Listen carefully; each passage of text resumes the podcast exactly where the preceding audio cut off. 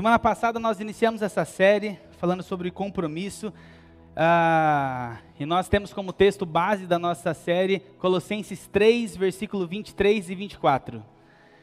Eu quero desafiar você durante esse período, você memorizar esse versículo, né, e realmente saber de cor Colossenses 3, 23, 24 e Isaías 32, 8. Colossenses diz assim: Vamos ver se eu decorei, meu Senhor, me ajuda. Tudo quanto fizerdes, fazei, ó, vou ficar com o olho fechado, fazei de todo o coração, como para o Senhor e não para os homens, cientes de que recebereis do Senhor a recompensa da herança. A Cristo o Senhor é que estáis servindo. Oh! Quando tinha escola bíblica, nós precisamos voltar aí, gente, memorizar os versículos. Realmente trazer verdade, tudo quanto nós fizermos, fazermos como se fosse para o Senhor. Quando a gente entende esse princípio, quando a gente entende essa verdade, a gente muda uma chave.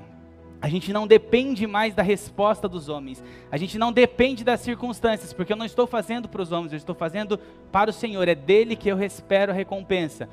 E Isaías 32:8 diz que: "Mas o nobre projeta coisas nobres e na sua nobreza perseverará. É fazer de todo o coração e é fazer sempre. É nós fazermos continuamente que Deus ele identifique espaço para que ele possa aperfeiçoar a nobreza, o caráter de Cristo em nossas vidas. E a gente possa entender como é que o compromisso ele pode maximizar o nosso potencial, o potencial daquilo onde nós estamos inseridos. O que falta hoje em muitos lugares, em muitas famílias, em muitas áreas dos trabalhos, na nossa vida pessoal, profissional, ministerial. Às vezes a gente pode, algumas pessoas podem até falar assim: ah, não está faltando a vontade de Deus. Será que a vontade de Deus não é que eu tenha uma vida saudável? Será que a vontade de Deus não é que eu tenha uma família saudável? Será que a vontade de Deus não, não, não está atrelada a eu ter uma família que multiplica o amor e que espalha a palavra dele através da família, no meu trabalho. Será que a vontade de Deus não é essa? Na verdade, o que falta para a maioria das pessoas é um nível de comprometimento maior, mais intenso. O que falta para nós experimentarmos coisas mais profundas é nós entregarmos a um nível de comprometimento superior ao que nós estamos acostumados. Eu saí da semana passada, recebi algumas mensagens de algumas pessoas meditando um pouco sobre isso. Se a, a entrega que nós temos feito se a nossa entrega está compatível com os nossos desejos, se está compatível com a nossa fala. E se não está, é tempo de realinhamento, é tempo de adequar, é tempo de fazer uma repriorização. Se é que um dia você já fez a priorização de algo na sua vida, é tempo de nós planejarmos e entendermos o que realmente é importante e o que não pode ser negociado. A graça de Deus, ela é algo que tira o peso do pecado das nossas vidas, mas ela também é uma graça que transforma. Deus ele não quer só que nós chegamos até Ele para que a gente se sinta aliviado, para que a gente se sinta perdoado, ok, mas Ele quer transformar, Ele quer continuar. A graça que cura, a graça que perdoa, também é a graça que transforma. Semana passada nós falamos sobre compromisso com Deus e para nós relembrarmos compromisso com o senhorio de Jesus. Ah, Maiara chique, hein, Mar? Ficou legal. Compromisso com Deus, nós falamos um pouco sobre o compromisso do senhorio, com o senhorio de Jesus. Nós falamos sobre nós entendermos que Ele é o nosso dono, que nós somos propriedades exclusivas do Senhor e nós temos um Jesus, um Deus que nos ama mais do que tudo. Falamos um pouco sobre compromisso com a palavra de Deus e como nós precisamos lutar de forma radical contra o pecado. Nós falamos também sobre um compromisso de profunda lealdade ao Senhor, aonde nós não negamos ao Senhor, mesmo diante da morte, nós permanecemos firmes porque nós temos convicção de quem nós servimos. E hoje nós vamos falar um pouco sobre compromisso com a família. Compromisso com a família nossa família, com a nossa casa, com os nossos pais, entre o casamento, dentro do casamento, com os filhos. Para mim é, é, muito importante. Hoje meus pais não puderam estar aqui. Ontem até falei com eles, acabou que a gente não conseguiu fazer a inscrição a tempo e a demanda está muito grande. Muita gente querendo servir ao Senhor, adorar ao Senhor. Glória a Deus por isso.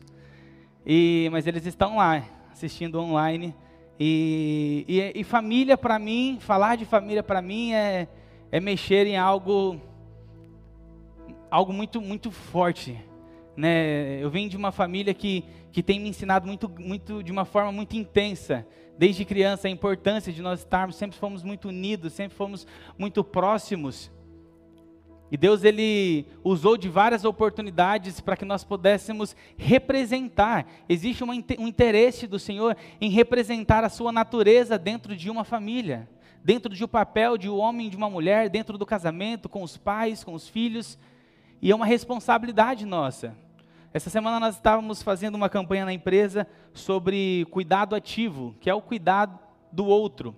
Né, o quanto nós precisamos cuidar, o autocuidado, mas também pensando em segurança, é você olhar, será que o outro está numa, numa situação de risco? Será que o outro está sem o capacete, por exemplo, um equipamento de segurança numa área que necessita? Sem o óculos, fazendo uma atividade, ou tem alguma, algum risco que está sendo oferecido naquele local? E a gente fez uma campanha, convidamos alguns colaboradores, e, e, chamamos eles para responder algumas perguntas. O que, que é o cuidado ativo para você? Como que você pode praticar o cuidado ativo no seu dia a dia? E foi muito legal porque eu fui ali conduzindo aquela conversa, né? É, a gente pegou algumas pessoas, foram 12 pessoas, se não me engano. Estava até me sentindo um, um, repórter, né? Mandei um vídeo para Rafa e para o Rome, para Esther, que parecia que eu estava um repórter ali perguntando, e a gente estava gravando todo uma, um cenário muito legal. E eu fui conduzindo até que nós chegássemos num ponto de eu falasse assim: a segurança para você é um valor que você carrega só para dentro da fábrica, quando você sai, você age de forma é, normal, sem prestar atenção, sem ser crítico. E muitos deles, todos eles falaram: não, Marco, o aprendizado que eu tenho aqui eu levo para minha casa. Falei: por quê? Porque na minha casa tem uma família, porque na minha casa tem alguém esperando, porque tem meus filhos. E alguns, só no falar sobre isso homens fortes, durões, mulheres fortes, já começavam a se emocionar, porque falar de família emociona, porque falar de família mexe com o coração. E aí ele, eu, eu, eu comecei a perguntar o que, que a sua família significa para você, e já fui ali, né? Coloquei uma musiquinha de fundo, e já, Marcos, meus filhos, você quer? E aí a gente fez o quê? Pegou um vídeo, agora já posso contar, se tiver alguém da fábrica ouvindo aqui, tá tudo bem já, já passou o segredo, agora você vai fazer a edição. E a gente passou um tablet para eles e nessa tinha uma mensagem da fábrica, mas tinha uma mensagem da família, tinha uma mensagem dos filhos falando: pai, se cuida, usa seu capacete, porque eu espero você todos os dias em casa quando você vai voltar. Eu espero que você volte bem. E a hora que a gente começou a trazer essas mensagens, das famílias, esposas, maridos, mães, aquilo mexia tanto com aquela pessoa, e, a, e, aí a gente realmente falava assim: é isso, a gente quer trazer o senso e a conscientização da responsabilidade de você fazer parte de uma família. Você cuidar do outro, você cuidar de você mesmo, porque você vai voltar para lá. Existe alguém que espera por você. Existe, um, existe alguém que faz parte da construção de quem você é hoje. Ah, não, né? mas a minha família, você não sabe, é desestruturada. Eu não sei quem representou, mas alguém representou essa parte de crescimento. Seja uma avó, seja um professor, seja lá quem for. Existe um laço familiar que Deus espera que a gente entenda a importância disso para manifestar. E assim foi, foi muito legal. Foi muito legal, mas nessas conversas eu percebi com muitos deles lá quanto conceitos familiares estão deturpados. Eu percebi quantas histórias de eu queria ter voltado, né? E aí até mexia comigo, porque ele falou assim: "Mas eu me envolvi numa situação que eu não deveria ter me envolvido, acabei perdendo minha esposa, acabei perdendo minha família.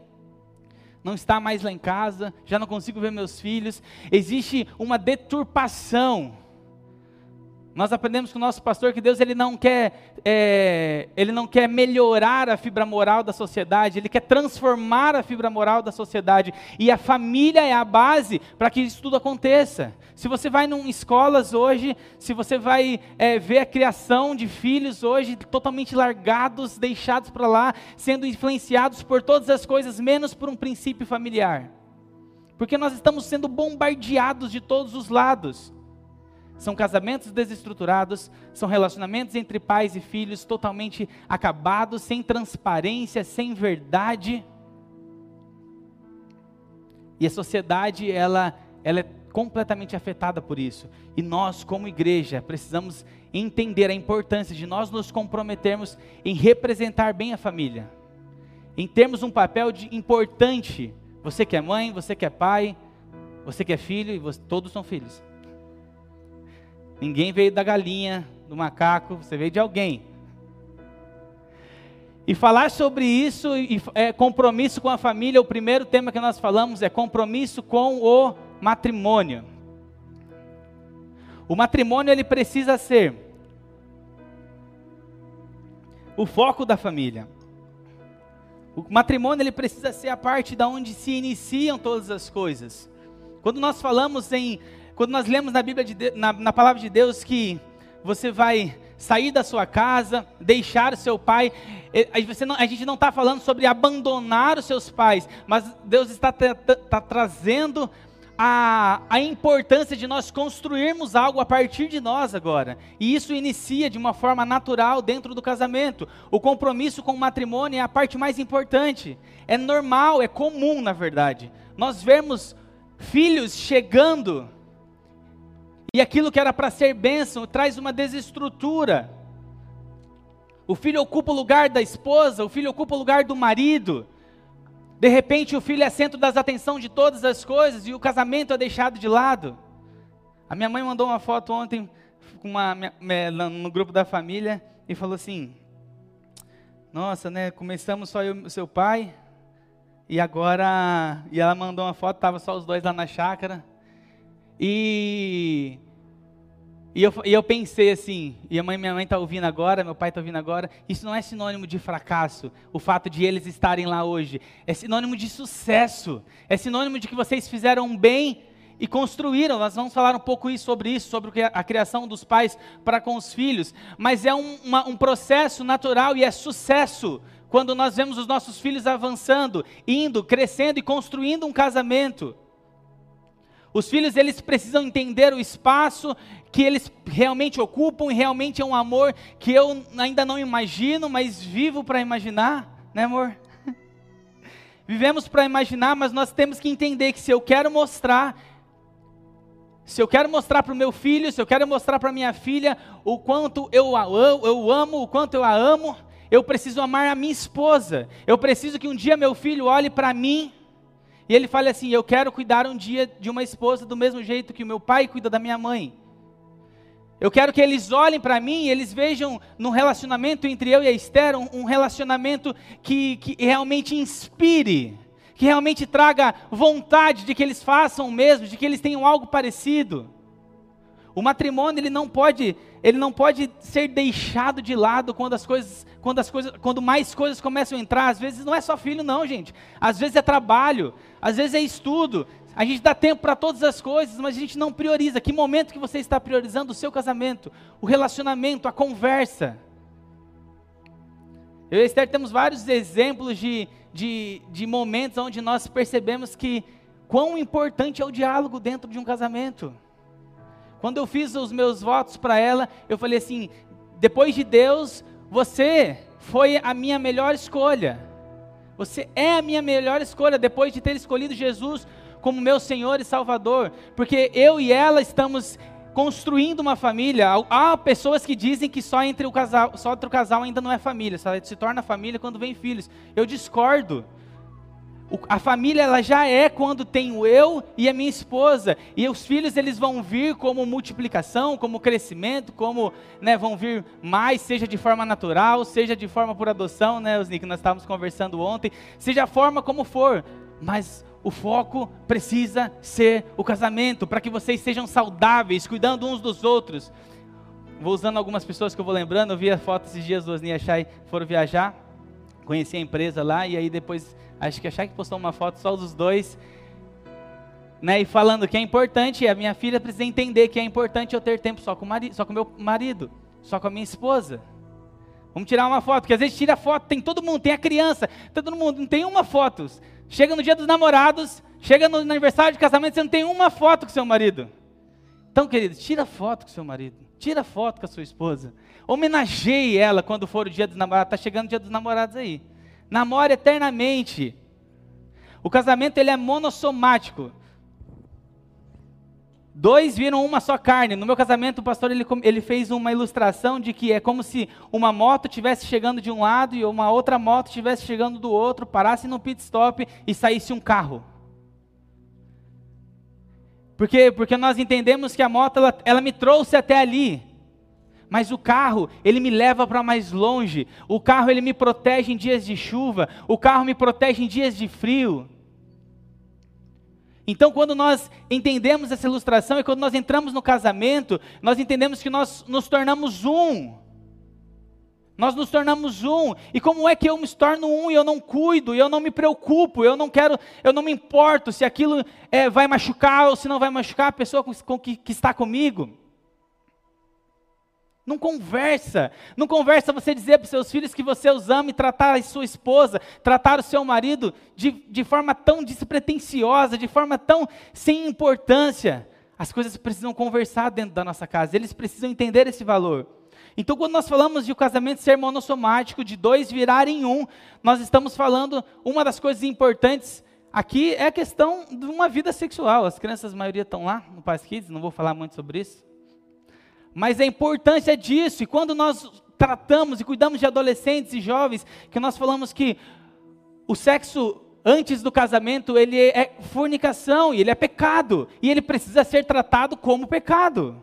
Queridos, não dá para negociar. Lembra que eu falei semana passada? Aquilo que a Bíblia fala com clareza, eu posso dizer com certeza. É pecado e carece de arrependimento. Então eu posso amar quem for, você pode ser meu, meu, meu amigo, meu colega, meu discípulo, alguém da minha célula. Eu vou ensinar à luz da palavra. O sexo antes do casamento, ele é pecado. O sexo fora do casamento, ele é adultério, ele é pecado. E carece de arrependimento. E a ausência de sexo também é pecado, tá, gente? Porque nós somos um, nós precisamos entender a importância de todas as áreas, mas não é só na área sexual, é na parceria, é no compartilhamento de sonhos, é no compartilhamento de desejos, é o quanto você é parceiro da sua esposa e quanto ela é seu parceiro. Há uma importância muito grande, olha o que a palavra de Deus diz em Malaquias 2, do versículo 13 ao 16. Há outra coisa que vocês fazem: enchem de lágrimas o altar do Senhor, choram e gemem porque ele já não dá atenção as suas ofertas, nem as aceita com prazer. E vocês ainda perguntam, por quê? É porque o Senhor é testemunha entre você e a mulher da sua mocidade, pois você não cumpriu a sua promessa de fidelidade, embora ela fosse a sua companheira, a mulher do seu acordo matrimonial. Não foi o Senhor que os fez um só? Em corpo e em espírito eles lhe pertencem. E por que um só? porque ele desejava uma descendência consagrada. Portanto, tenham cuidado, ninguém seja infiel à mulher da sua mocidade. Eu odeio o divórcio, diz o Senhor, o Deus de Israel, e o homem que se cobre de violência como se cobre de roupas, diz o Senhor dos Exércitos. Por isso tenham bom senso e não sejam infiéis. Cláudio Duarte ele fala que uma pessoa, quando ela passa por uma avenida, às vezes muito movimentada, e ela e ele é atropelado e ele sofre uma sequela de ficar às vezes dias, semanas e meses em cima de uma cama, ele cria um certo tipo de.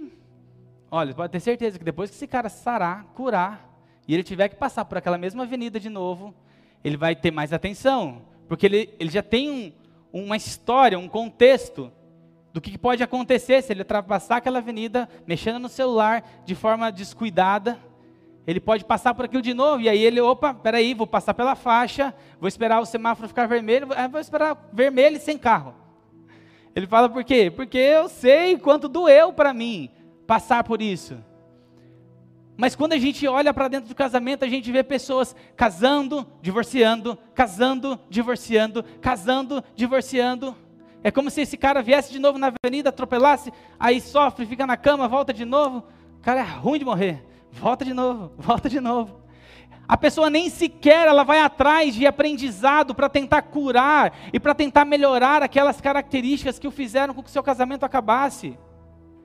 Queridos, não tem a gente estar tá no século 21 e eu falei, pastor, é muito desafiador nós falarmos sobre esse assunto. Eu lembro que quando às vezes que ele tratou e ele citou desse assunto, realmente é, é delicado. Se nós olharmos por uma questão de, nossa, mas e aí? E aí que nós estamos no século 21 e isso infelizmente tem acontecido em um número muito maior. E como que a gente trata isso?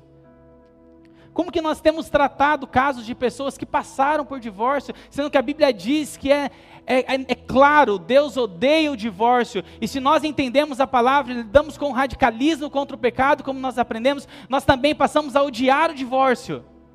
Eu odeio o divórcio, você odeia o divórcio, porque Deus odeia o divórcio. Eu amo o que o Senhor ama e eu odeio o que a, tua, a palavra dele odeia. E nós lutamos com força contra o pecado, com certeza, com convicção. Mas como que a gente faz?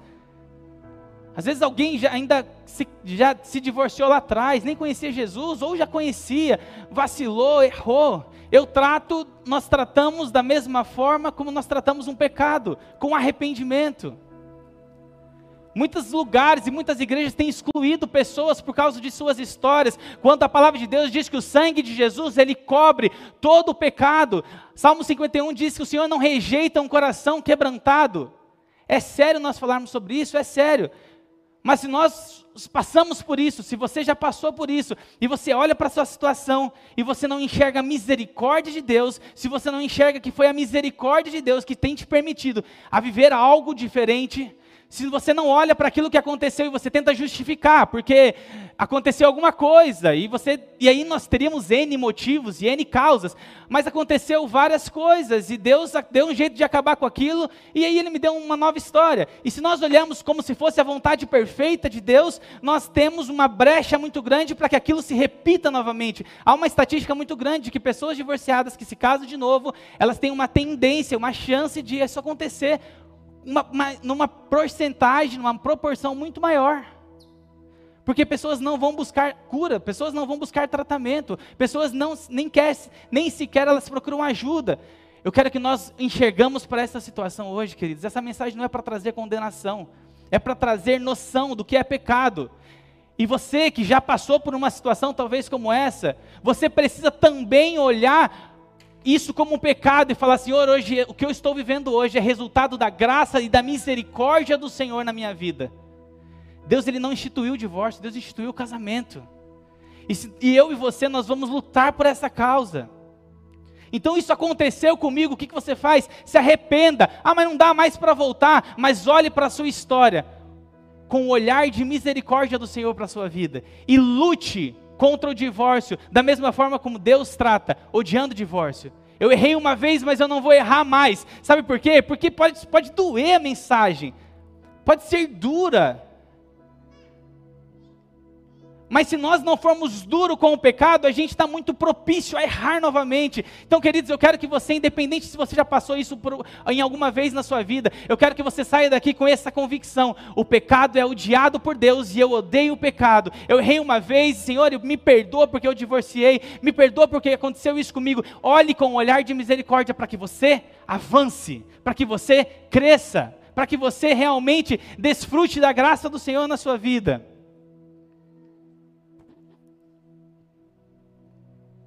O divórcio ele traz consequências terríveis para as histórias, para as famílias, para as crianças. Marca, sempre vai ter uma terceira, uma quarta pessoa. E aí você vai aprender a ter que lidar com tudo aquilo, não é benéfico. Deus ele não nos criou para isso. Então saia daqui odiando o divórcio, queridos. Nós precisamos falar sobre isso, nós precisamos ensinar da forma correta. Não para condenar, mas para trazer noção do que é arrependimento por conta de um pecado que aconteceu. Vocês estão entendendo? Existe um princípio bíblico de pessoas que elas olham que nós precisamos olhar para o casamento como uma aliança. E muitas pessoas olham a base de um contrato, onde um acordo, um lado não cumpre e é suficiente para eu quebrar e não mais e a minha parte já não importa mais.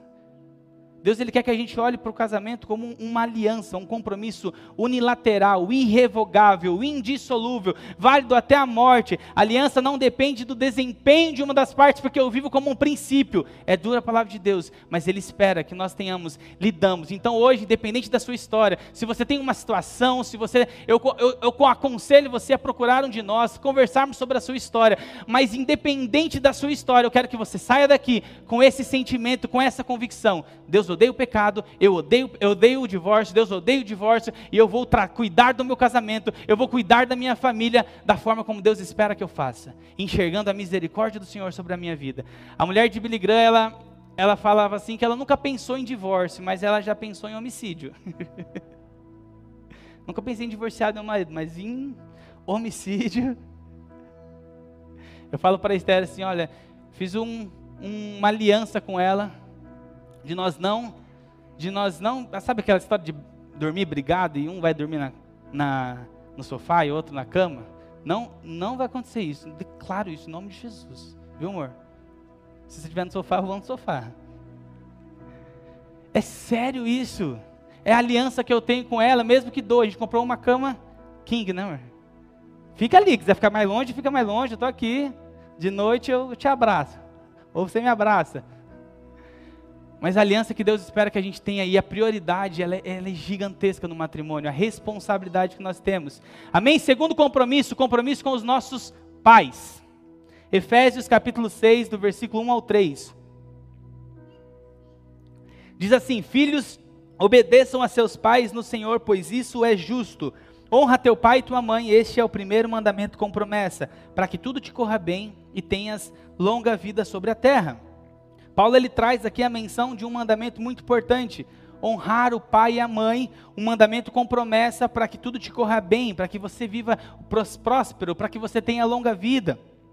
É tão certo, é tão sério a maneira como Deus, Jesus tratou o, o compromisso com os nossos pais, que quando ele está ensinando os mestres da lei, ele, os, os religiosos da época e os, os, os religiosos, eles falavam assim, ó, se você tem uma oferta que era para os seus pais, algo que você ia entregar para eles, mas você trouxer para a igreja, né, vamos dizer assim, para o santuário, para o templo, está tudo certo.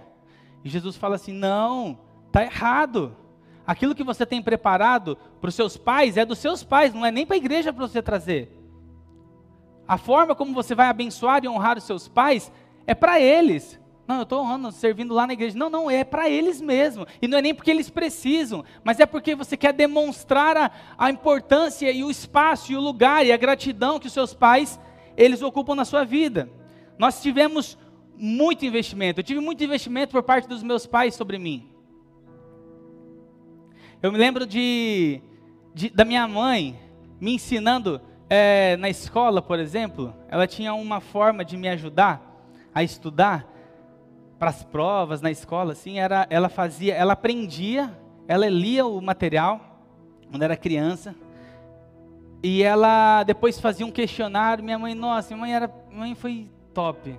Ela já tinha, ela dava, deu aula também uma, uma época, e ela tinha uma, uma facilidade de nos ensinar, e ela tinha uma paciência de nos ensinar, e ela fazia as perguntas, nós tínhamos que responder as perguntas, porque ela estava investindo na minha vida, ela estava investindo na, na, na importância de nós estudarmos e nos, e nos dedicarmos. Minha mãe passou várias, várias noites cuidando de mim, cuidando porque eu estava com febre, preocupada porque eu estava com isso, preocupada porque eu estava com aquilo, preocupado quando eu estava no meu vestibular. Eu lembro quando eu estava na fase de vestibular que eu não, não consegui passar numa faculdade federal que eu fiquei frustrado, já contei essa história aqui para vocês. Minha mãe estava lá chorando junto comigo, me abraçando, dizendo: Deus tem algo maior para sua vida, filho, acredita.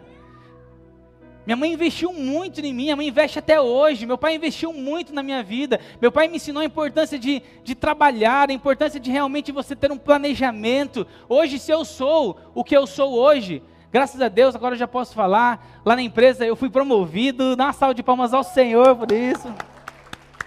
Eu estou muito feliz. Por quê? Porque o pastor falou, você está no melhor momento para pregar sobre comprometimento, eu vou falar um pouco sobre isso, no compromisso com os nossos sonhos, mas o meu pai me ensinou um valor muito grande do trabalho, meu pai me ensinou uma importância muito grande de nós dedicarmos tempo para aquilo, priorizarmos, acordar mais cedo, de estudar, me incentivou quando ele deu o testemunho aqui, quando eu estava lá nos Estados Unidos, prestes a voltar, porque minha, eu não tinha conseguido nota suficiente, me encorajando com palavras de fé, era coisas práticas, que eu precisava estudar, dedicar, mas era também um incentivador. Eu lembro quando eu estava jogando bola, meu pai, meu pai era comédia. Ele ficava assim, ó, no campo, na, na lateral. Eu jogava, estava jogando bola, e ele, ele usava um método assim, às vezes ele pegava até, tipo assim, 10 reais, olha só. E aí ele ficava assim, vai, corre, corre, vai, e mostrava ali meu incentivo. Eu estava cansado, mas, nossa, aquele 10 reais ali, não sei o que tem. Porque ele, ele, eles usavam de estratégia diferente para me motivar. Minha mãe ficava lá. Meu apelido aqui, né? Para muitos lugares é Nenê. Mas quando eu jogava bola era Cezinha. Marcos César Cezinha. A galera chamava Cezinha, Cezinha. Camisa 10, craque. Nossa.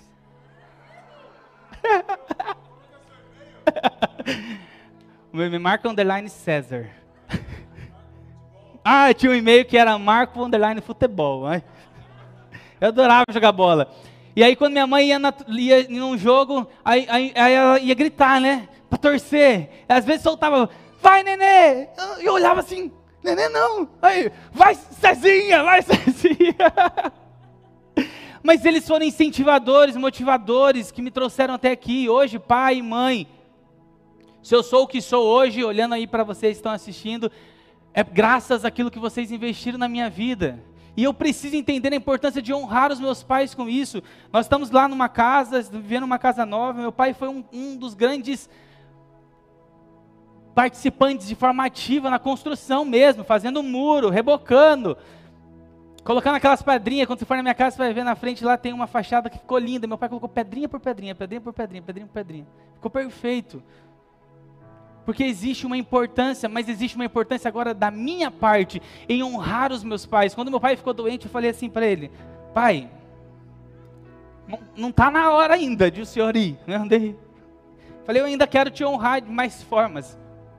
Eu ainda quero ter oportunidade de demonstrar o quanto eu sou grato pelo Senhor. Eu quero quebrar, às vezes nós somos meio durão, às vezes meu pai é meio durão.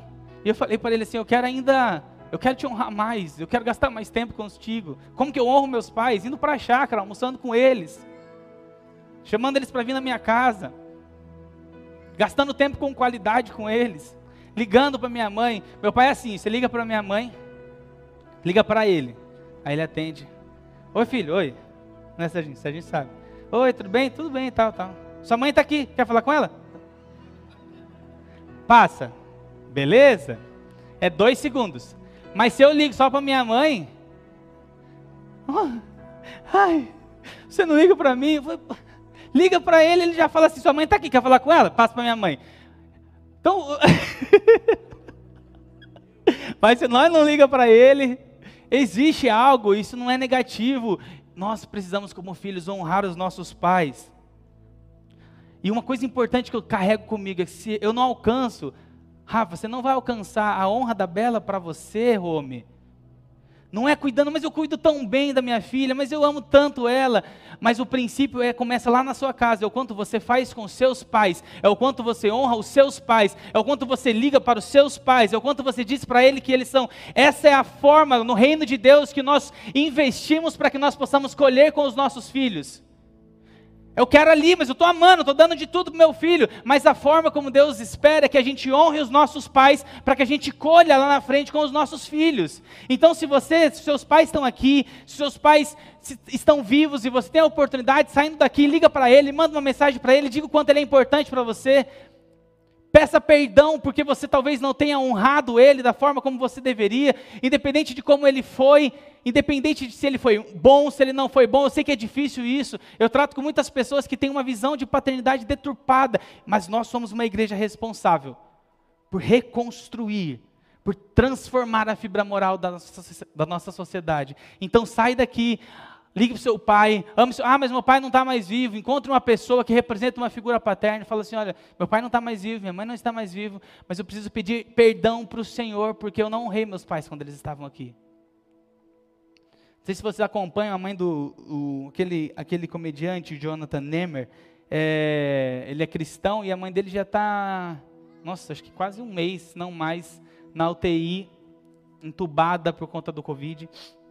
E ele tem, nossa, ele posta várias coisas, os aprendizados que ele tem tido e o desespero. E ele falava assim: gente, se vocês podem fazer isso com seus pais, façam. Amém. Diga o quanto eles são importantes para você. Não sei se seus pais estão perto, se seus pais estão longe, mas o princípio da honra é uma ordenança do Senhor. E o não cumprimento dela é pecado e carece de arrependimento. Terceiro ponto, compromisso com os nossos filhos. E para falar um pouquinho sobre isso, a gente vai compartilhar aquela aquela lista que o, que o pastor compartilhou com a gente da polícia de de Houston, no Texas, ele criou, é, na verdade são 11 regras aqui, são 11 pontos para que nós possamos fazer para nós criarmos filhos delinquentes. Queridos, essas 11, esses 11 pontos que nós vamos ler é para criar filhos delinquentes, tá? Deixar claro isso, né? Senão a pessoa. Sabe aquela história quando a pessoa está meio que dormindo, meio. Aí você fala, quem quer ir pro inferno? Cara, ó. Tá entendendo? É diferente, presta atenção, não vai bater palma na hora errada. Então a gente vai falar aqui alguns pontos para você criar filhos delinquentes. Primeiro ponto: comece desde a infância a dar a seu filho tudo o que ele quiser. Desta maneira ele crescerá achando que o mundo tem que dar-lhe tudo. Desde a infância, tudo que seu filho quiser, dê para ele.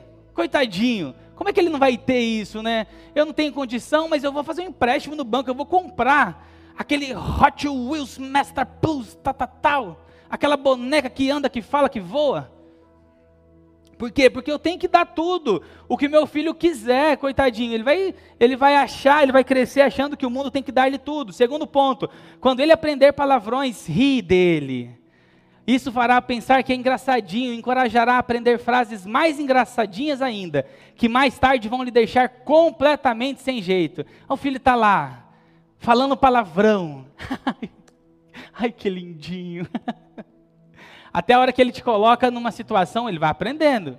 Ele vai aprendendo, ele vai aprendendo, vai te colocar em situações que você vai ficar bastante sem jeito. Terceiro, nunca lhe dê treinamento espiritual algum. Espere até que ele tenha 20 e poucos anos e deixe-o decidir por si mesmo. Não, não, não, é com, com, questões espirituais assim, é cada um decide por si e tal. É, vai nessa. Vai nessa, porque a sociedade está aí, a mídia está aí, as, os estudos estão aí ensinando várias coisas deturpadas. E se você não for responsável, você vai contribuir para o seu filho crescer um filho delinquente. Evite o uso da palavra errado. Pode desenvolver nele um complexo de culpa. Isso condicionará seu filho a acreditar mais tarde, quando for preso por roubar um carro, que a sociedade está contra ele e que está e que ele está sendo perseguido. Então não fale a palavra errado. Vai desenvolver um complexo de culpa nele. Tudo que ele faz está certo. Tudo que ele quiser fazer está certo. Quinto ponto. Apanhe tudo que seu filho deixar espalhado: livros, sapatos, roupas, faça tudo por ele e assim ele se acostumará a jogar todas as responsabilidades em cima dos outros. Ah, meu filho aqui fez uma bagunça, vou pegar e guardar. Ah, meu filho aqui não sei o que tem. Não, ensina ele, importância. Às vezes ele nem vai resolver todo o problema, mas é importante para ele ir lá, pegar aquele brinquedinho e colocar do jeito que ele conseguir, do jeito que ele for guardar. O Guilherme esse dia estava lá em casa, e aí ele Agora ele está lá em casa ele quer lavar a louça, né, amor? Acho que ele ouviu falando aqui. Vai lá e a gente coloca a cadeira para ele, tá lá lavando a louça, aquele jeito. Vamos lavando aqui, vou, vou ajudar. E tava lá, e, e assim, não, imagina, vou pôr, deixa ele. Deixa ele entender que é importante ele contribuir. Deixa a criança ir lá e, e entender que parte da brincadeira é guardar as coisas depois. Eu até falei isso pastor, eu falei, pastor, mas eu, eu vou falar essas, essas, esses pontos aqui, falar sobre cuidado com os filhos, ainda nem tenho filho. Ele falou assim, cara, preguei e fui pastor durante muito tempo sem ter filho. Então vai na que a Bíblia te dá apoio para isso, vai falando, vai falando, vai ensinando ao povo. Então, ó, tenho culpa, tá? Sexto ponto, deixe-o ler e assistir tudo que cair nas mãos. Cuide sempre que as vasilhas, pratos, talheres e copos estejam esterilizados, mas deixe que a sua mente se alimente de lixo. Deixa tudo. Deixa ele ficar com o celular 24 horas. O que ele quiser assistir, porque aquilo que ele for ser influenciado. Afinal, isso vai te dar paz, tranquilidade, você vai poder viver bem. Queridos filhos, dá trabalho, eu sei que dá. Eu dei para minha mãe, dei para o meu pai, e os meus filhos eu sei que vão dar também, vão exigir de mim atenção, vão exigir de tempo. Mas é muito mais fácil hoje, a gente tem métodos. Eu não estou dizendo aqui o que da forma como você está decidindo. Eu estou dizendo que se você permitir, não filtrar aquilo que entra, ele vai ser formado por algo e por princípios que não são seus, que não são familiares. Sétimo ponto: brigue com sua esposa ou com seu marido frequentemente na presença dos filhos. Deste modo, eles não ficarão chocados mais tarde quando o lar se desfizer.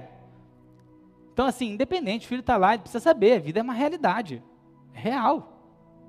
E aí ele tem que saber que briga faz parte, discussão faz parte. Faça isso e ele vai, ele vai, eles não ficarão chocados mais tarde quando você falar em divórcio, por exemplo. Oitavo, deles todo o dinheiro que quiser. Não permita que ele trabalhe para ganhar dinheiro. Por que, que ele teria que adquirir as coisas com as mesmas dificuldades com você? Dá tudo de forma muito fácil. Eu tinha que correr bastante naquele campo para ganhar aqueles 10 reais.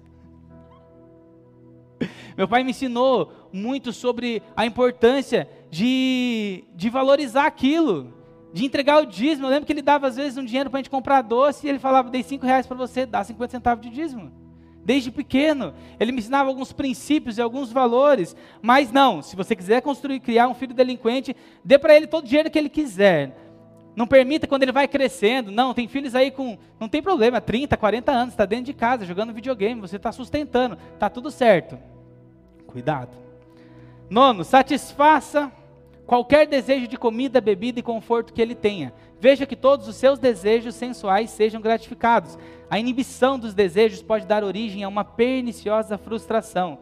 Então, satisfaça desde comida, bebida, necessidades e até desejos sensuais, se for necessário. Eu, eu lembro, só um comentário, eu lembro de um colega que ele falava assim que, nossa, os irmãos dele mais velhos levaram ele para uma casa de. É, para casa das, das primas. Levava ele quando ele tinha. Ele, quando ele levava os irmãos, era uma tradição da família, com uns 13, 14 anos. Levar para um lugar, para um lugar de prostituição, para que aquele menino fosse batizado. E eu falava assim, cara, e ele mesmo tinha passado por aquilo, e eu fiquei assim, meu Deus do céu, a que nível nós estamos chegando? A que nível as pessoas estão entendendo que precisa satisfazer? Eu preciso ensinar para ele a importância disso.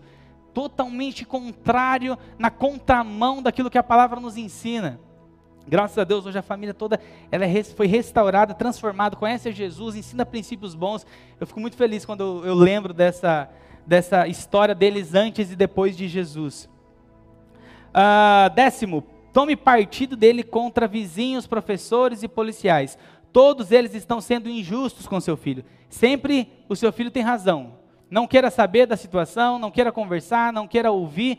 Coloque a culpa sempre nas outras pessoas. Décimo primeiro, quando ele estiver seriamente envolvido em dificuldades, culpe-se a si mesmo, né? Culpe-se ali, tá? Dizendo, nunca conseguir fazer nada com ele. Então, assim, nossa, ele passando por dificuldades, é porque eu não fiz isso, é porque eu não fiz aquilo.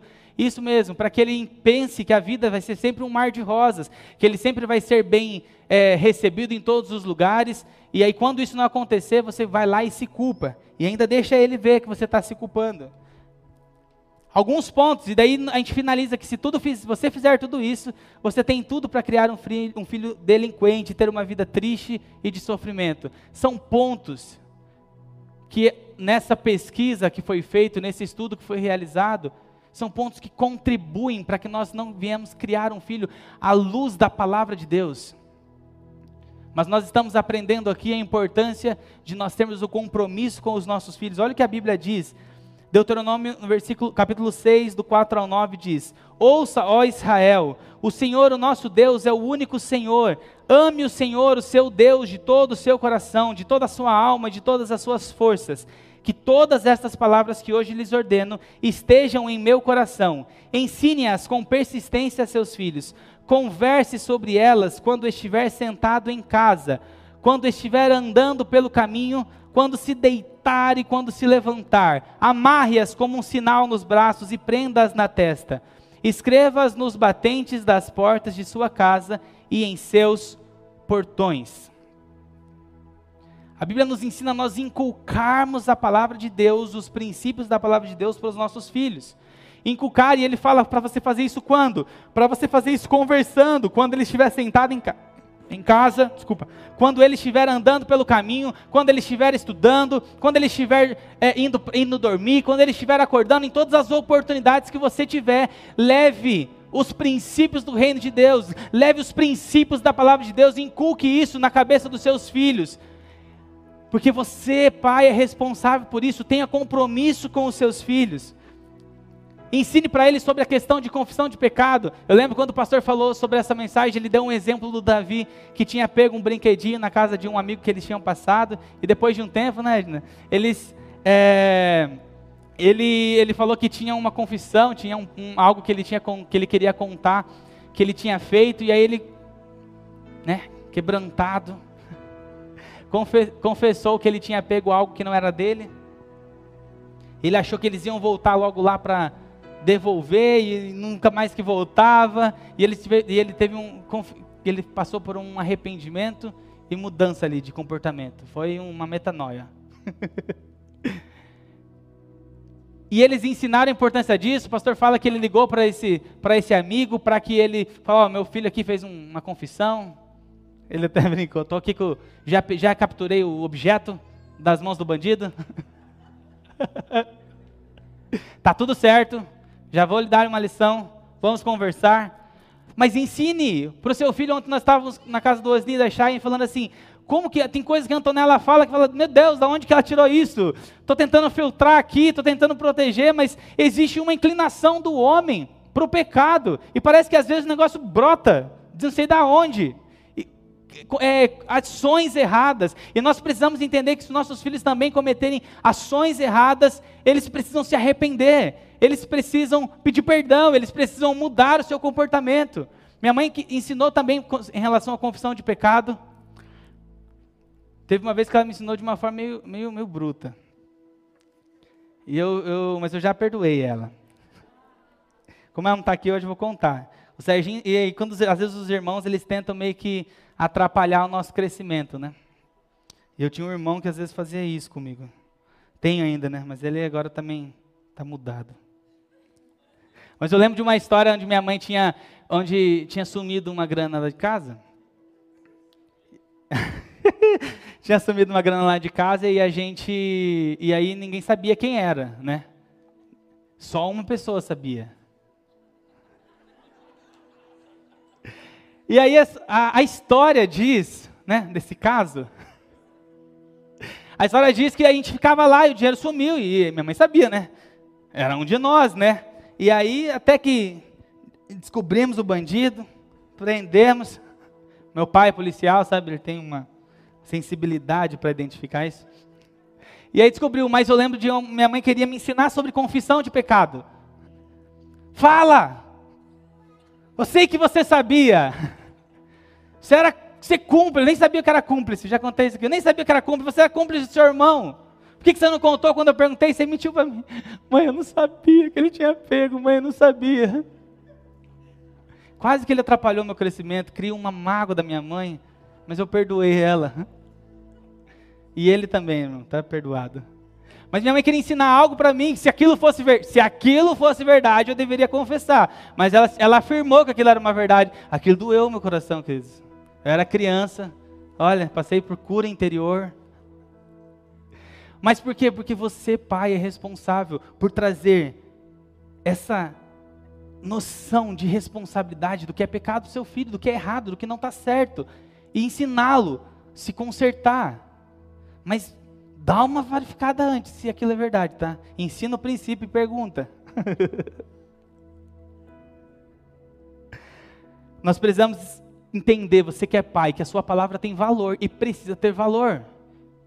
Eu já presenciei várias vezes, várias, com várias pessoas, às vezes a gente fala assim, ó, oh, vou falar três vezes. Se a criança soubesse contar quantas vezes você falou que ia falar três vezes, vezes três, elevado a três, mais três, soma três. A criança aprende a contar com você.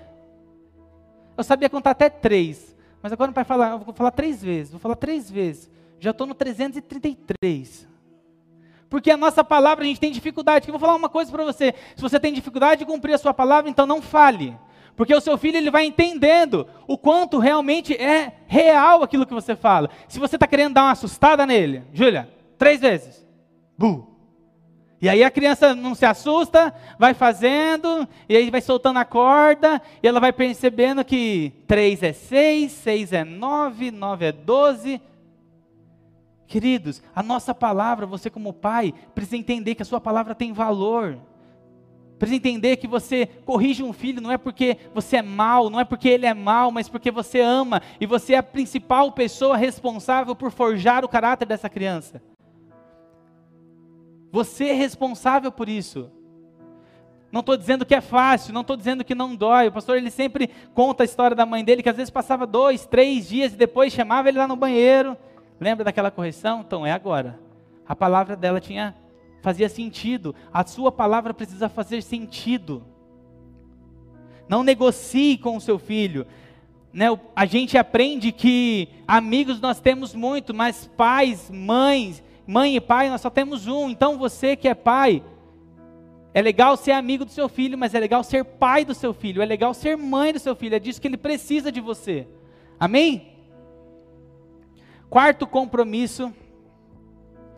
Compromisso em quando alguém que tem compromisso com a família, compromisso em liberar a fé na palavra e tomar posse da salvação e transformação na nossa casa. Liberar a fé na palavra e tomar posse na salvação e transformação da nossa casa. Porque a gente olha às vezes e fala assim, mas nossa, que legal, né, cara? Desafiador ser um pai assim, ser um filho assim, ser um marido assim, ser uma esposa assim. É desafiador. Mas eu não fiz isso. Eu não fiz isso. Se nós não fizemos isso, nós precisamos tratar isso com arrependimento. A palavra de Deus diz em Romanos 5, versículo 20, que aonde abundou o pecado, superabundou a graça. E existe opção, existe oportunidade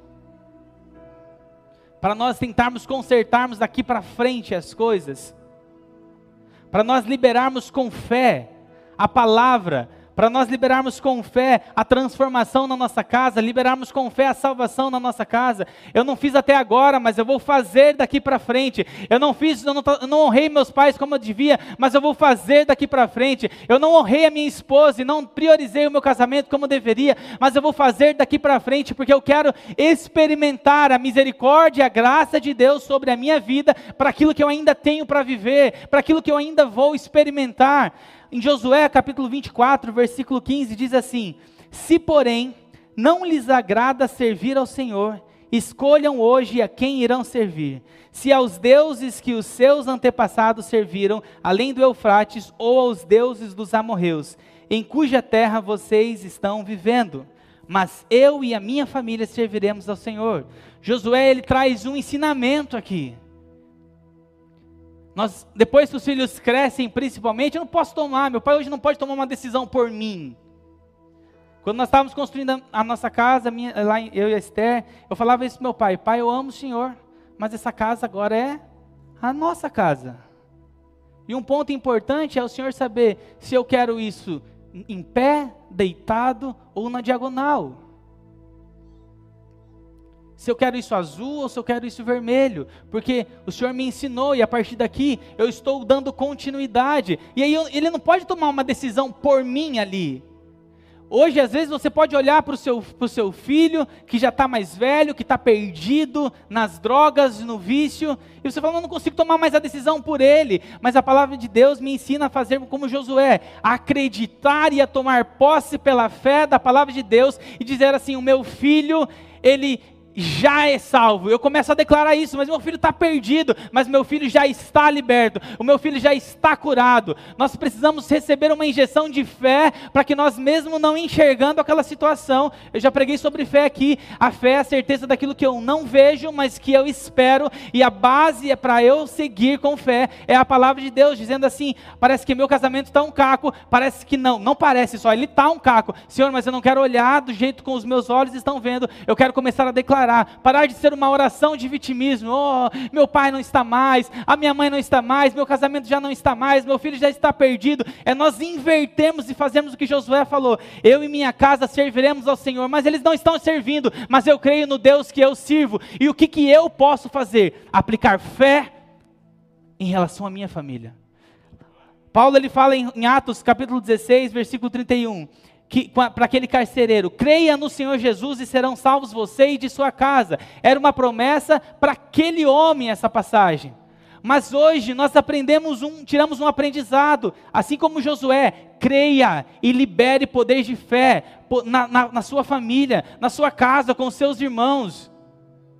Eu tenho certeza que nós vamos conversar aqui. Muitas pessoas já estão vivendo uma família, mas tem irmãos perdidos, tem histórias perdidas. Que na sua oração agora você vai começar a, ou continuar sendo ousado, dizendo assim: Senhor, eu não moro mais com o meu irmão, mas ele, eu oro, eu choro pelos pecados dele, eu intercedo pelos pecados dele. Na terça-feira você tem opção de estar aqui junto com a igreja, orando pelos seus familiares, declarando verdades em relação às pessoas que estão caídas, em relação às pessoas que estão perdidas. Deus, Ele espera de mim de você que nós sejamos agentes de, de que, que realmente restabelecem o reino de Deus dentro da nossa casa.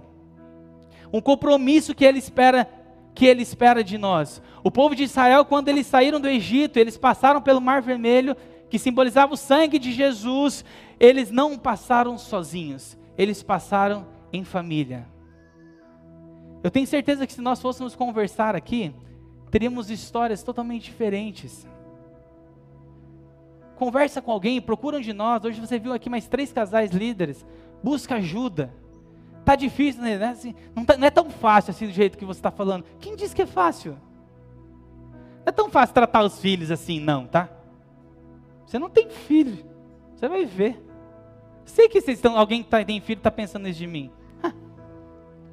Tem filho, eu estou aqui como um, um, alguém, como um ministro do Senhor que prega a palavra de Deus. Eu não estou aqui só para compartilhar as minhas experiências. A palavra de Deus diz que há poder no nome de Jesus, e eu creio no poder, eu não prego em base daquilo que eu vivo. Se fosse só pregar aquilo que eu vivo, seria muito pouco, mas eu busco viver aquilo que eu prego. E quando eu falo sobre isso, eu quero honrar os meus pais mais do que eu honrei, eu quero honrar a minha esposa mais do que eu já tenho honrado, eu quero ter filhos e eu quero tratá-los dessa forma, porque a luz da palavra é essa forma que Deus espera que eu seja dentro da minha casa.